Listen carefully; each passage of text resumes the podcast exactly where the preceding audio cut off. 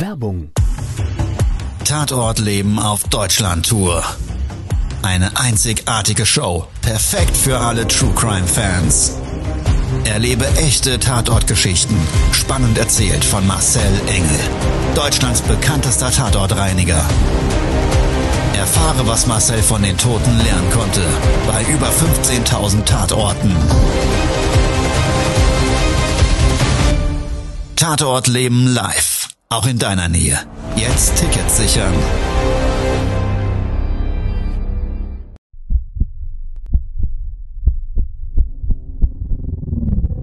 Todesursache. Der Podcast mit Tatortreiniger Marcel Engel. Es wird immer mal wieder in meinem Podcast vorkommen, dass wir sehr tief in das Geschehen eintauchen. Ich werde offen darüber sprechen. Damit meine ich, dass Flüssigkeiten wie Blut als Element das kleinste Problem sein wird. Ich freue mich, wenn ich euch auf eine Gedankenreise entführen darf in meine Welt des Tatortreinigens. Todesursache. Der Podcast mit Marcel Engel.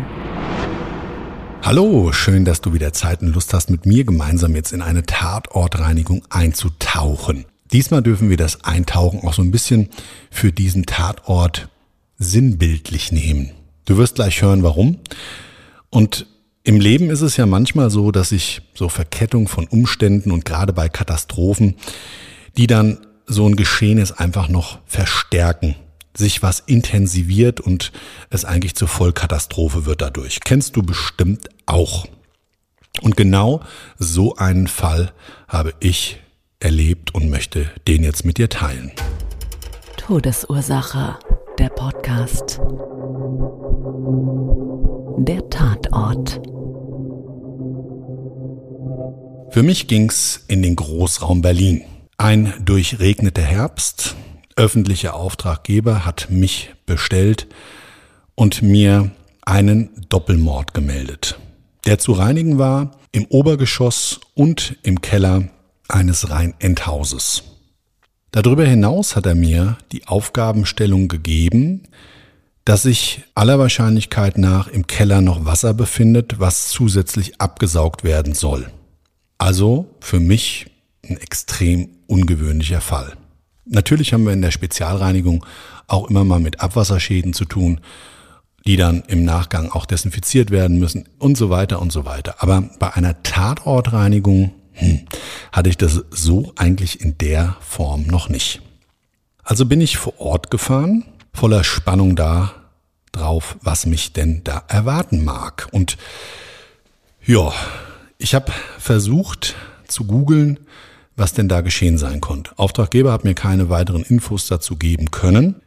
Und im ersten Augenblick hast du natürlich immer dann erstmal die Vermutung, wird dir vielleicht da draußen genauso gehen, dass man sagt, naja, also ein Doppelmord wird wahrscheinlich mit äußerem Einfluss zu tun gehabt haben. Das heißt, durch ein Gewaltverbrechen, Überfallen, Raub, wie auch immer, sind vielleicht die Bewohner, und dann hast du gleich so, so, so Kopfkino, ja, vielleicht ältere Menschen, die da niederträchtig überfallen worden sind und ja, da auf grausame Weise ihren Tod gefunden haben. Auch das hatte ich ja zu dem Zeitpunkt in meiner Berufskarriere schon x-mal erlebt. Ja, aber da war es eben anders gelagert. Also ich bin vor Ort gekommen, es hat mir jemand von der Verwaltung den Schlüssel übergegeben. Das war eine junge Dame, eine Praktikantin, die auch nicht mehr wusste als der Auftraggeber am Telefon. Und sie sagte mir, sie müssen, glaube ich, aber erstmal in den ersten Stock gehen. Das wäre das Wichtigste, weil da sollen auch ähm, morgen Handwerker rein. Okay, also Aufgabenstellung verstanden, Tür aufgeschlossen und ich bin in den Hausflur reingekommen, so ein, so ein kleiner Vorraum mit einer Garderobe, so ein Windfang.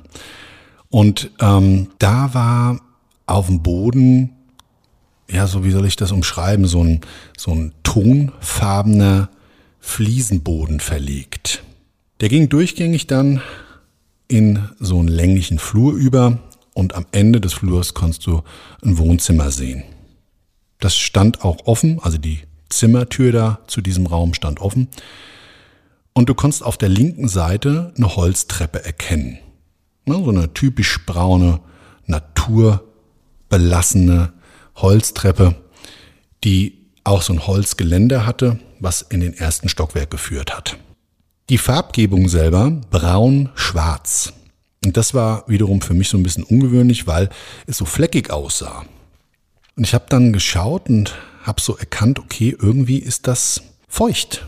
Also das Holz war feucht. Ich habe dann mal mit dem Finger drüber gelangt, weil es mich einfach interessiert hat, weil es auch so leicht geglänzt hat, ob diese Kontaminierung oder ob das ein Lack ist, ein spezieller oder eine, eine Holzbeize oder irgendwas, weil hätte ja auch ein Problem darstellen können, dass ich vielleicht ja vor dem Tatort, der sich da zugetragen hat, die Treppe aufbereitet, ich jetzt dann da alles verschleppt hätte. Also das war so mein erster Gedanke, weil ich so diese Patina dieser Farbe irgendwie der Aufbereitung von der Holztreppe zugeordnet habe und der anschließenden dann meist stattfindenden Versiegelung eben von so Holzflächen. Also darüber gelangt, es war feucht. Feucht, klebrig und ich hatte so einen leicht metallischen Geruch in der Nase. Was ich zu dem Zeitpunkt noch nicht wissen konnte, was sich aber dann durch ein Klingeln an der Tür ergeben hat, dass die Nachbarn sehr gespannt ja auf meine Anwesenheit gewartet haben. Das wird wohl seitens des öffentlichen Auftraggebers angekündigt. Ja, und dann hat Ring, Ring, das war so ein ganz aggressiver Klingelton, hat jemand an der Haustür geläutet. Ich dachte, war ja noch nicht lange her, ich war vielleicht maximal 60 bis 90 Sekunden in diesen Räumlichkeiten drin, dass das die Praktikantin war und vielleicht noch was vergessen hat, mir mitzuteilen oder oder. Aber nein, das stand ein Nachbar vor der Tür. Sind Sie der Tatortreiniger? Da habe ich gesagt, und Sie sind? Ja, also mein Name ist, und jetzt sage ich einfach mal Meier, ja, ich bin der unmittelbare Nachbar. Und mich würde mal interessieren, wie groß das Schadensausmaß ist. Ich habe nämlich größte Bedenken, dass ich hier drüben auch einen Schaden bekomme. Da habe ich mir noch gedacht, okay, was will er denn jetzt? Also hier hat ein Tatort stattgefunden und ja, ich hatte tatsächlich auch schon mal so unfassbare Fälle, dass sich jemand erschossen hat, Fenster offen. Und es gab dann durch ja, die Massenverteilung und Blut, was dann sich im Raum verteilt hat, fein vernebelnd und durch einen Windzug nach draußen getragen, dass es so eine leichte Blutkontaminierung, so eine Patina auf dem Nachbarbalkon ergeben hat. Na, darfst dir so vorstellen, hat sich jemand im Raum erschossen in den Kopf, Fenster offen, es hat einen riesen Knall gehabt, der Nachbar hat sich drüben erschreckt. Ja, es war dann so, dass diese, diese Massenverteilung des Blutes zu so einer leicht Spritzkontaminierung auf dem Nachbar Edelstahlgeländer mitten in der Sonne sofort abgetrocknet da ergeben hat. Das kommt man tatsächlich sehen. Ich habe erst gedacht, das ist völliger Blödsinn, ähm, dass sowas passieren kann, aber es war damals so. Wenn du möchtest im Übrigen, dann schreib mir doch gerne eine persönliche Nachricht, dann würde ich diese Tatortgeschichte vielleicht auch mal erzählen. Aber zurück zu diesem Fall. Also ich habe dann mal konkret hinterfragt, wie kann ich Ihnen denn helfen? Ich habe hier einen Auftrag, nach dem Sie mit Sicherheit kein Problem haben werden, weil ich dachte erst, er meint vielleicht durch meinen Reinigungsaufwand wird er in seiner angrenzenden Wohnseite benachteiligt durch Lärm, durch chemische Einflüsse oder oder oder. Nein, aber das meinte der alles gar nicht. Er hat gesagt, ja, wissen Sie, das ist ja hier ein ganz schreckliches Ereignis gewesen. Und dann hat er mir die Geschichte erzählt. Todesursache, der Podcast. Der Täter. Was dann nämlich passiert ist, ist, dass im obersten Stockwerk, erstes Obergeschoss, sich der Ehemann selber das Leben genommen hat, indem er seine Pulsadern öffnete und in der Badewanne liegend verblutet ist. Und dass dieses Badewasser leicht hat er das aufgedreht, um vielleicht eine höhere Durchblutung zu erzeugen und so weiter. Ich habe das schon ganz häufig gesehen, dass Menschen diesen Weg wählen, warum auch immer. Und eben in diesem Fall es so war, dass dieser Überlauf der Badewanne irgendwann zugegangen ist, der war verstopft und dann ist diese Badewanne immer so ein Stück weit übergelaufen. Was ja grundsätzlich jetzt erstmal nicht schlimm gewesen wäre, aber es war ja keiner mehr in dem Haus, der das hätte bemerken können, weil die Anwohner tot. Was ich dann nämlich als nächstes erfahren habe, dass er zuvor tragischerweise seiner Frau unten im Keller in den Kopf geschossen hat. Also ein ganz schreckliches Ereignis, ein ganz schreckliches Szenario. Und jetzt hat er halt gesagt, wissen Sie, ich habe jetzt Bedenken, wenn der Mann dort in der Badewanne verblutet ist und dieses Blut-Wasser-Gemisch ins Bauwerk eingedrungen, eben auch bei mir zu einem feuchte Schaden führen kann und ich mehr oder weniger mit diesem Blut und vielleicht auch Leichenflüssigkeit, ja, eben sich meine Wohnräumlichkeiten kontaminieren. Ich habe Ihnen das mal bauphysikalisch erklärt, dass es also so eine Brandschutzmauer gibt und dass es auch eine gewisse Grundabdichtung eines Bauwerks gibt und auch ein Badezimmer und so weiter und so weiter. Und ich meine, grundsätzlich war vielleicht auf Basis dieses Reihenhausbaumodells es vielleicht sogar bauphysikalisch gar nicht unangebracht, sich darüber Gedanken zu machen. Ja, weil schon in die Jahre gekommen und sie hatten wohl schon mal einen Wasserschaden auf dieser Seite, auf deren Ebene er als Nachbar eben Mitleidtragender war. So, also ich habe ihm dann gesagt, wie ich werde das klären, muss jetzt aber hier meinen Arbeitsprozess fortführen, wusste aber dadurch natürlich so ein bisschen, was da oben vielleicht auf mich zukommen könnte. Hab die Tür, nachdem ich mich verabschiedet habe, freundlich geschlossen und hat sich natürlich dadurch ein bisschen erklärt, warum diese Treppe nicht nur durchfeuchtet, auch dunkel verfärbt war. Das war einfach, die war klatschnass durch diesen Wasserschaden, der aus dem Badezimmer stammte. Also ich die Treppen hochgegangen, dann lag da auf dem Boden der, des ersten Stockwerks, so im Flur, und so ein Läuferchen, der war natürlich komplett durchsogen. Und du hast auf dem Ding lauter Fußspuren gesehen.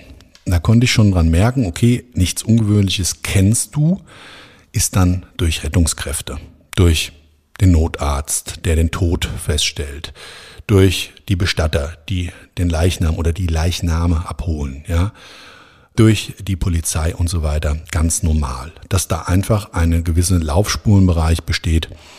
Du hast auch gesehen, dass auf diesem Boden, auf diesem Leuchter, der eigentlich so eine, so eine helle beige Farbe hatte, dass der ja ziemlich rosafarben an den meisten Stellen geworden ist. Sah ein bisschen so aus wie so Batik. Also ein Stück weit konnte ich von diesem ja, Treppenaufgang aus schon das Badezimmer erkennen. Das war der Raum, wo die Tür offen stand. Das war so eine weiße Holztür. Und du konntest halt gleich das weiße Fliesenmuster erkennen. Und die Räumlichkeiten links und rechts gab es auch noch zwei Räume. Die hatten eben in Teppichboden als Belag und das ist ja für ein Badezimmer eher ungewöhnlich. Also ich zu diesem Badezimmer gelaufen und habe dann dort das Ausmaß gesehen. In der Badewanne selber, ja, war noch so ein, so ein Schleier an der Wand, an der Wandung der Badewanne. So muss ich es vielleicht zusätzlich erklären. Also nicht nur an der gefliesten Wand, wo die Badewanne eingelassen und gemauert war, konntest du so eine Art Arm erkennen, so einen Armabdruck. Ja, als hätte jemand dort seinen Arm auf dem Fliesenspiegel oberhalb der Badenwannenkante nebenliegend abgelegt und der hätte da halt eine Zeit lang gelegen. Was ich zu dem Zeitpunkt gar nicht gefragt habe, weil auch solche Gespräche immer schwierig sind. Also man führt ja da keinen Kaffeeklatsch, sondern Nachbar hat ein gewisses Mitteilungsbedürfnis, man selber will aber eigentlich auch so, ja, einfach die Persönlichkeitsrechte der Verstorbenen wahren, wenn man so ein, so ein Thema einfach noch nicht angefragt hat, ob man darüber was erzählen darf und so weiter. Und in dem Augenblick zu so einem Zeitpunkt bin ich dann immer sehr zurückhaltend. Also habe ich den auch nicht gefragt, wie lang dann ungefähr die Leichen dort gelegen haben könnten. Das konnte ich aber so ein bisschen an den Spuren der Kontaminierung erkennen. Ich konnte so rauslesen in der Badewanne, die war so ziemlich dunkel, also eigentlich ein weißer Kunststoffkörper der Badewanne und du konntest so Dreckspuren sehen, als hätte jemand wirklich wie ein kleines Dreckschwein mit dreckigstem Badewasser als Endergebnis in dieser Badewanne gelegen. Und wenn du das dann so ablässt, ich kenne das manchmal von meinen kleinen Kindern, wenn die vom Spielplatz kommen, dann denkst du dir, ach du meine Güte, was haben die denn alles auf der Haut gehabt. Also es ist unfassbar. Das nimmt dann so einen richtigen kleinen Dreckschleier an, der sich dann ganz nach unten zieht, so in den Bodenbereich der Badewanne bis zum Ablauf. Kennst du vielleicht, wenn du selber Kinder hast oder auch beim Hund oder oder oder selber schon mal voll in Action warst und dann halt gebadet hast, ja, also wie auch immer, es ist ja völlig egal. Es war auf jeden Fall da klar zu erkennen, okay, da hat lange Zeit ein Leichnam drin gelegen, der dann auch in dem Wasser selber eben verwest ist. So, und dann ist das so, dann löst sich irgendwann die Haut und so weiter und so weiter. Und es gibt einfach gewisse biologische Prozesse, die da stattfinden. Dann schwimmt dann wirklich so die Oberhaut da auf und das ist ein ganz komisches Bildnis. Und gerade wenn du dann so eine Badewanne reinigst, dann weißt du schon, wie und was da sich alles von dem Verstorbenen gelöst hat. Oftmals führt das dann auch dazu, dass du beim Reinigungsprozess erstmal so den Stöppel ziehen musst und ganz bedacht schaust, wie ist denn der aktuelle Ablauf?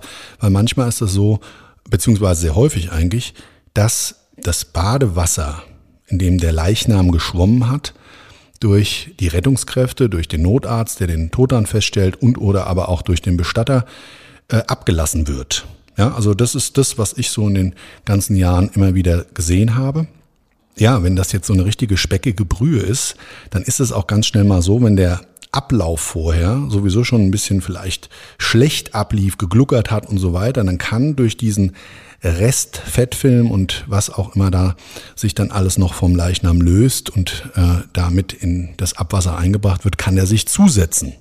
Auch das haben wir ganz häufig. Und das konntest du da auch so erkennen. Es hat trotz alledem, dass der Stöppel da oben war, eben noch so ein letztes Stück, ich würde mal sagen so zwei DIN A4 Blätter groß und es hat ja so ein leichtes Gefälle Richtung Ablauf, so eine kleine Pfütze sich noch drin befunden. Obwohl, wie gesagt, der Stöppel ganz oben war und die Brühe eigentlich hätte ablaufen müssen. Nun ja, also nichts Ungewöhnliches.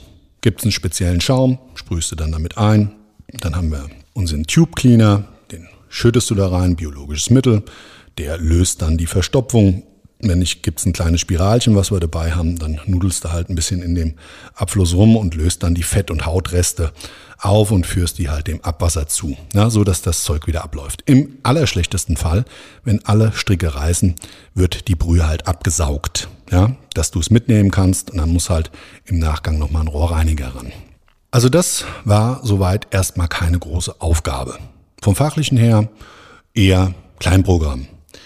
Vom Bildnis her schon hart und vor allen Dingen unheimlich speckig. Ja, also diese, diese, diese, diese Dreckbrühe, die sich dann da wie so, wie gesagt, an den Wandungen absetzt, das ist schon, ja, ist schon schmierig eklig. Ja, also da bappen nachher immer die Handschuhe und so weiter und trotz unserem Reinigungsschaum irgendwie bleibt dir irgendwas immer an der Klamotte hängen. Also gut, hat man ja einen Schutzanzug dafür an, ist dann ja nicht weiter tragisch. Der Boden selber in dem Badezimmer stand aber auch unter Wasser. Und da weiß ich noch, neben der Badewanne selber war so ein, so ein WC. Ähm, da war auf dem Klodeckel noch so ein, ich weiß gar nicht, so, wie nennt man das? Also so eine Garnitur drauf.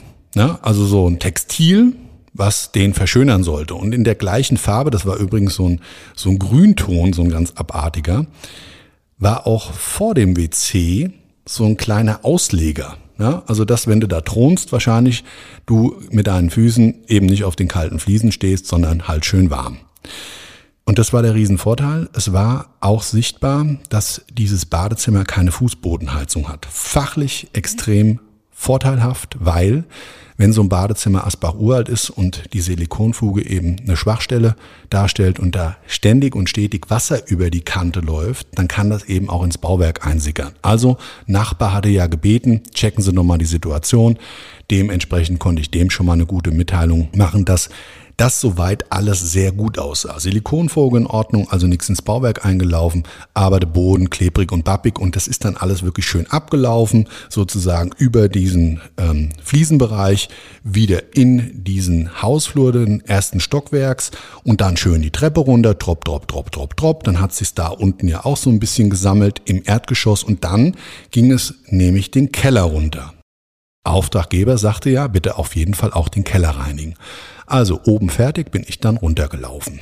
Mehr oder weniger bin ich dann nochmal in die Entscheidung gekommen, es war ja auch die Aufgabenstellung, den Keller abzupumpen. Gut, also habe ich mir gedacht, okay, dann holst du dir, wenn du eh schon jetzt im Erdgeschoss bist, gleich mal am Auto die Pumpe. Jetzt rat mal, wer mich, wie ich zum Auto gegangen bin, aus der Haustür raus abgefangen hat. Richtig, der Nachbar war's. Ja, also er stand wohl mehr oder weniger und das hatte über zwei Stunden Zeit in Anspruch genommen, dieser eben umschriebene Reinigungsprozess.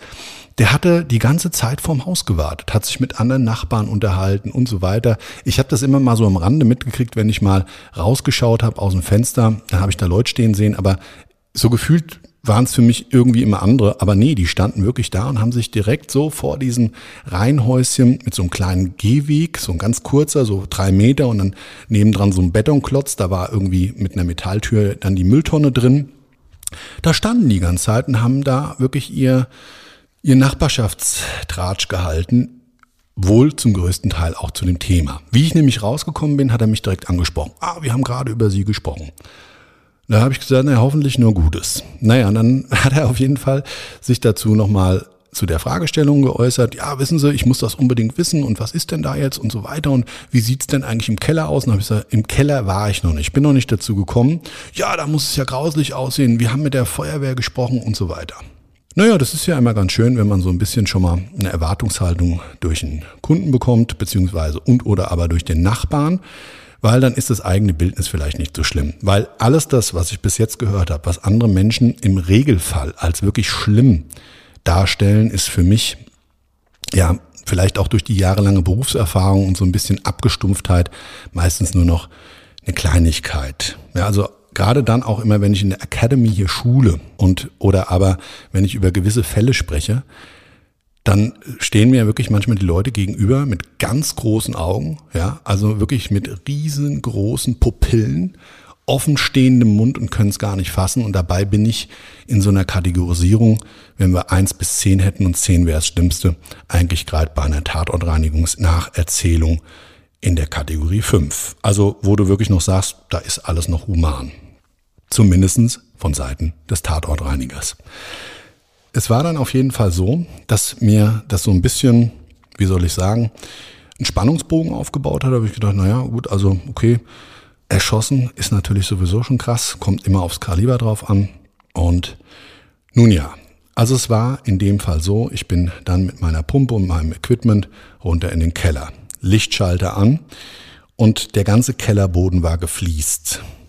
Der Kellerboden stand punktuell immer mal wieder im Randbereich ein bisschen unter Wasser. Es waren keine fünf Zentimeter, du hast immer mal wieder so eine kleine Pfützenbildung gehabt, meistens in so einer Ecke. Das ist übrigens nichts Ungewöhnliches.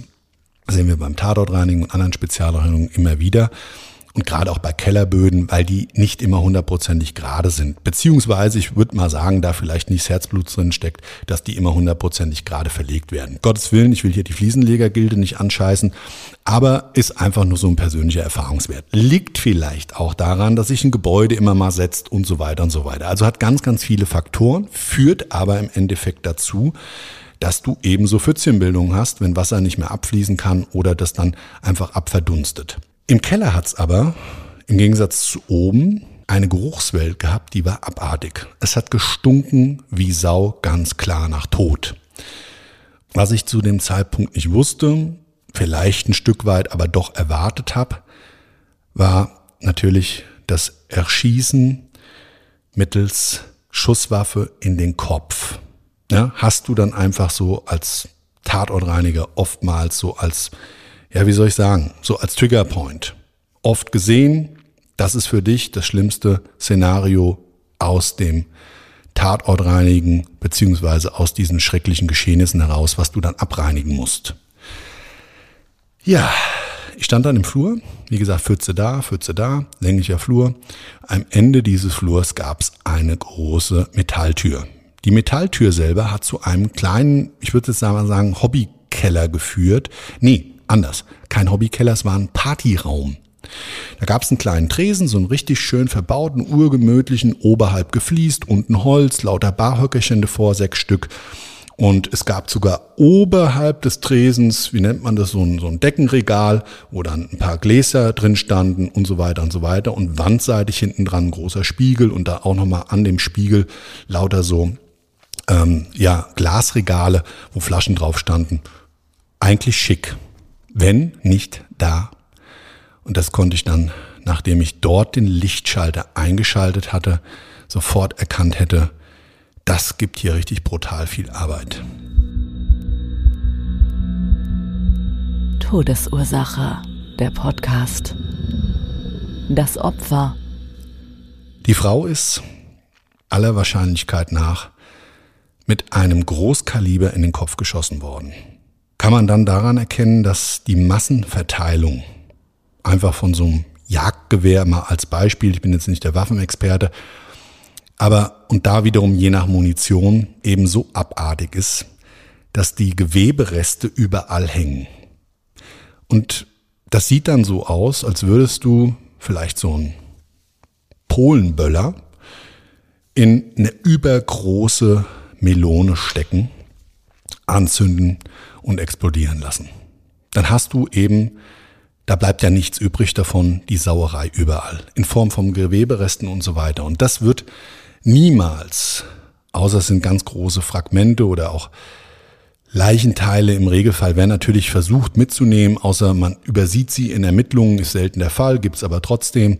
Und oder aber, ja, sie sind nicht greifbar, man übersieht sie oder wie auch immer. Ja, so, und dann werden sie halt auch durch den Bestatter nicht mitgenommen, wenn der den Leichnam abtransportiert. Also da wusste ich auf jeden Fall, die arme Frau, die da zu Tode gekommen ist, die ist komplett ohne Kopf aus diesem Keller, ja, abtransportiert worden. Da ist also nichts übrig geblieben, weil es war wirklich an der Wand zur Bar hin, an dem Holz von der Bar, an der Decke und eigentlich somit auf jeder Oberfläche in diesem ungefähr 20 Quadratmeter großen Raum überall Gewebe und direkte Blutkontaminierung zu erkennen. Kleinste Spritzer von Stecknadelkopf groß bis zu noch viel kleiner. Dann hing immer mal wieder so ein Cent bis zwei Euro große Münzgröße Gewebelappen, Gewebefetzen wie Kaugummi äh, hängt das dann an der Decke und ja, das löst sich dann vielleicht kurz nach dem Aufklatschen, ja, aber es bleibt dann wirklich so wie so ein Rotzzapfen, bleibt das so an den Decken kleben. Es ist extrem aufwendig zu reinigen. Man kriegt es auch extrem schlecht runter. Also da gibt's kein Wundermittelchen außer einem guten Schaber, der möglichst die Oberfläche nicht ja, angreift, zerkratzt, zerstört, wie auch immer. Da gibt's da nicht viele Möglichkeiten. Also habe ich mein Spachtelchen genommen, deckenseitig angefangen, immer von oben nach unten, Decke bearbeitet, Stunde später die Wand, die andere Wand gegenüberliegend, dann die Seite die Fensterseite, die praktisch so Lichtschacht nach oben gebildet hat und dann irgendwo bei der Mülltonne draußen auf der Straße geendet hatte. Und da konnte ich dann schon wieder so erkennen, wie ich dann da rumgewurstelt habe. Ja, gab wohl eine Schattenbildung, die man dann von draußen in dem Lichtschacht hat erkennen können, dass mir da schon wieder so ein Köpfchen reinlunzt. Ja, was glaubst du, wer es war? Richtig, der Nachbar. Also da ging er mir dann schon ein bisschen auf den Seier. Ja, ich meine, bei aller Liebe, oder bei allem Interesse, dass man dann vielleicht auch ähm, im Abschluss das nochmal bestätigt bekommt oder die schlimmsten Erwartungen vielleicht sogar bestätigt bekommt, dass es also eine Kontaminierung in seiner Seite gibt durch diesen Doppelmord oder nicht und den zusätzlichen Wasserschaden. Ich hatte ihm ja gesagt, dass ich mich darüber oder dazu äußere, wenn ich fertig bin. Das habe ich dann wiederum nicht verstanden, warum der mit seinem Köpfchen da schon wieder mehr oder weniger wie so eine Schildkröte aus dem Panzer guckend in diesen Lichtschacht da reinglotzt und mir oder weniger so face to face, ja, ähm, da in die Augen schaut. Bisschen ätzend.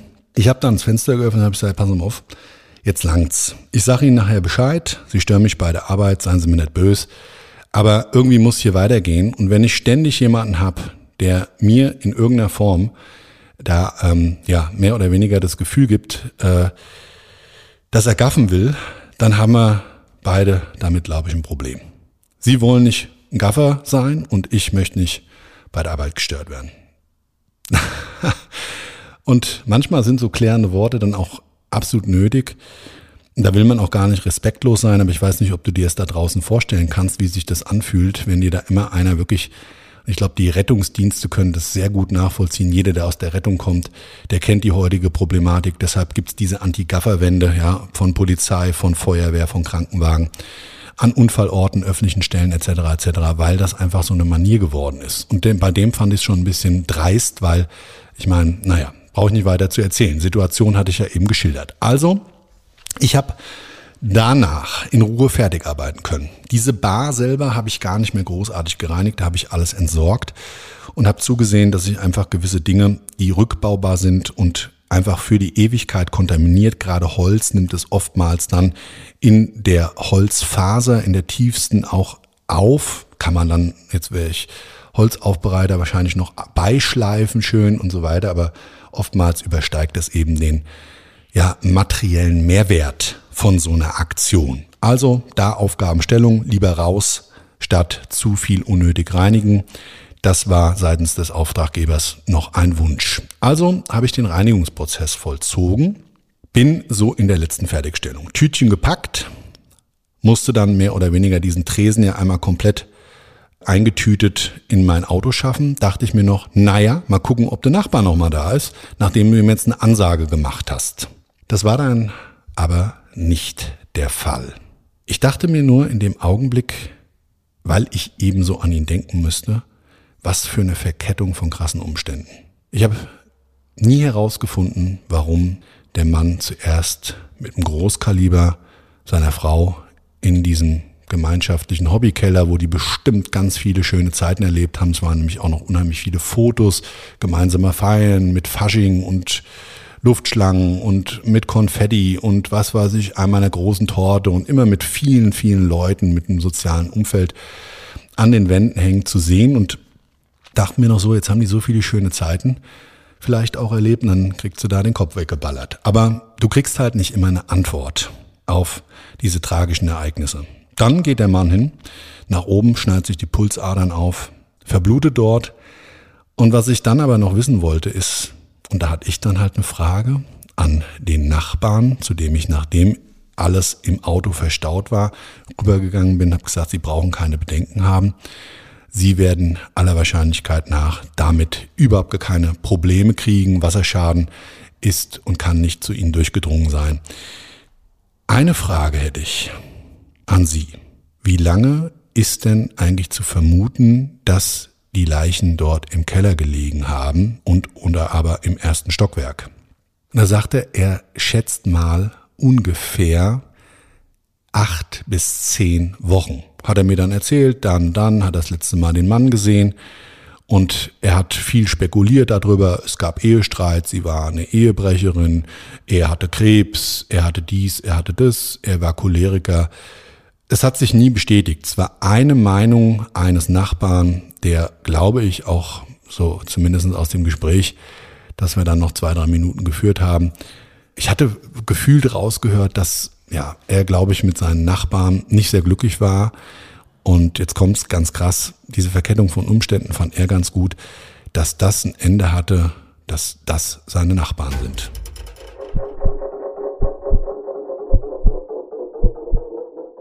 Krasse Nummer.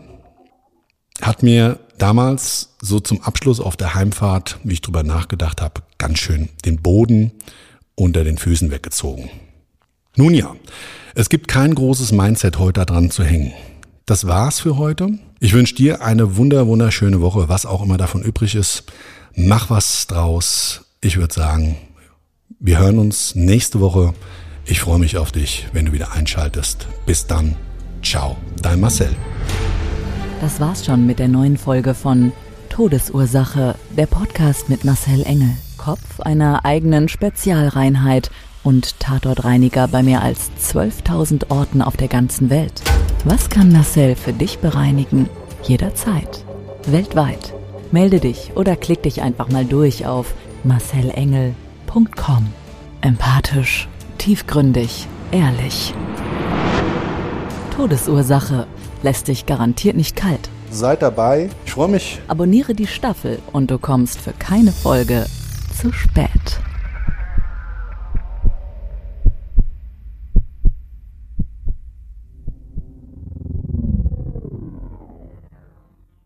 Mobbing findet überall statt. In der Schule, am Arbeitsplatz, innerhalb der Familie und im Internet erfahren Sie in dem Kompaktbuch Ausgemobbt, wie Sie sich gegen Mobbing wehren und künftig vermeiden, zum Mobbingopfer zu werden. Ausgemobbt von Marcel Engel und Martin Zowak, überall im Buchhandel.